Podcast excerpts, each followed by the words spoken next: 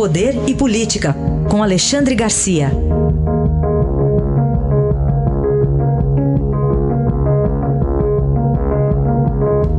Alexandre, bom dia. Bom dia, Raíssa. Bom dia, Carolina. Oi, bom dia. Nosso primeiro assunto, o crescimento de 0,4% do PIB no segundo trimestre. Dá uma respirada à economia, Alexandre?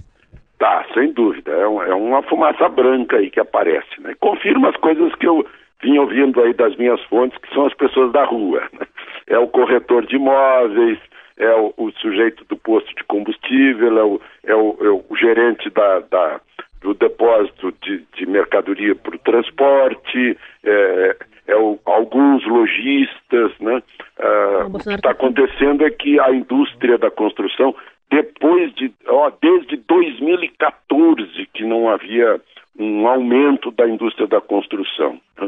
Né? Outra coisa é o investimento.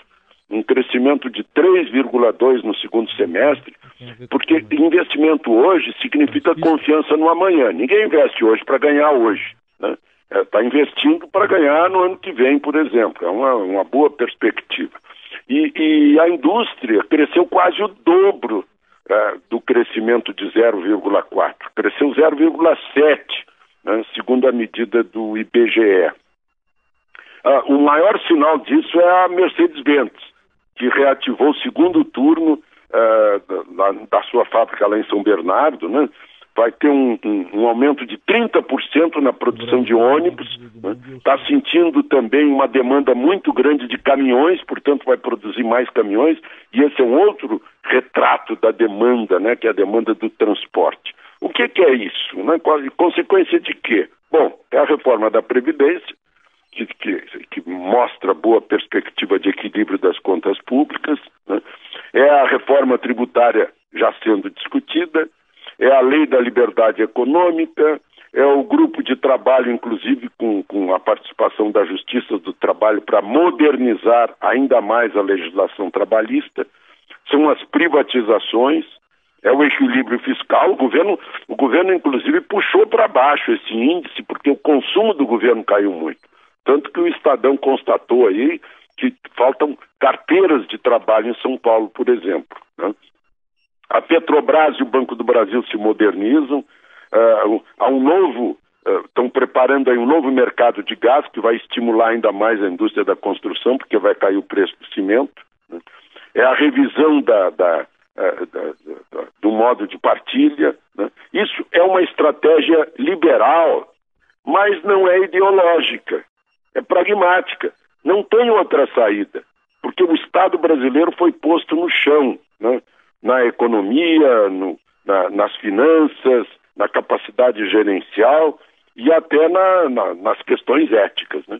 Então, é, é uma, um pragmatismo para tirar o Estado brasileiro do chão e, com isso, uh, estimular a economia. Falar também sobre o Banco Central e os balanços semestrais das financeiras, Alexandre, qual que é a?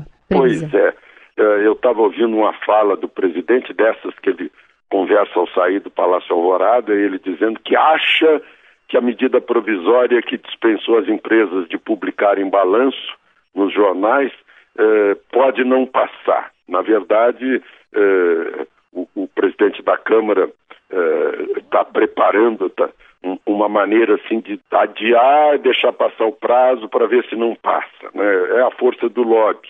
Agora, o Banco Central já imediatamente dispensou as instituições financeiras de publicação de balanço, a não ser no seu site, né, no, no uh, enfim, na, nas redes sociais. É, mas já está tendo reclamação de banco que já publicou seu balanço, pagou muito. 400 mil, por exemplo, tem um banco que pagou aí na publicação. Então, é, é uma questão aí mais, mais uma, né, de, de, é, de discussão até que se esclareçam os horizontes. Não há mais, não há mais justificativa para isso quando a rede social oferece esse tipo de serviço. Né? Bom, Alexandre, outro tema aqui, é, o ministro da Justiça é importante para o turismo também? É, eu acho que é mais importante que o turismo que a, que a Embratur. Né? Por quê? Porque ele é o autor do, do pacote anticrime.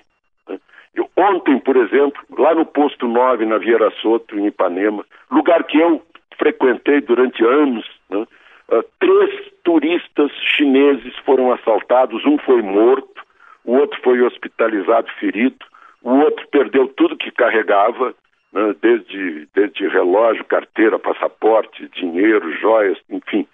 E, e, isso deve estar nos jornais de hoje na China. Isso espanta o turismo. Não adianta fazer propaganda de beleza de praia brasileira se a praia é insegura, se tem arrastão, se o turista passa em cima de, um, de, um, de uma tampa de bueiro e a tampa explode.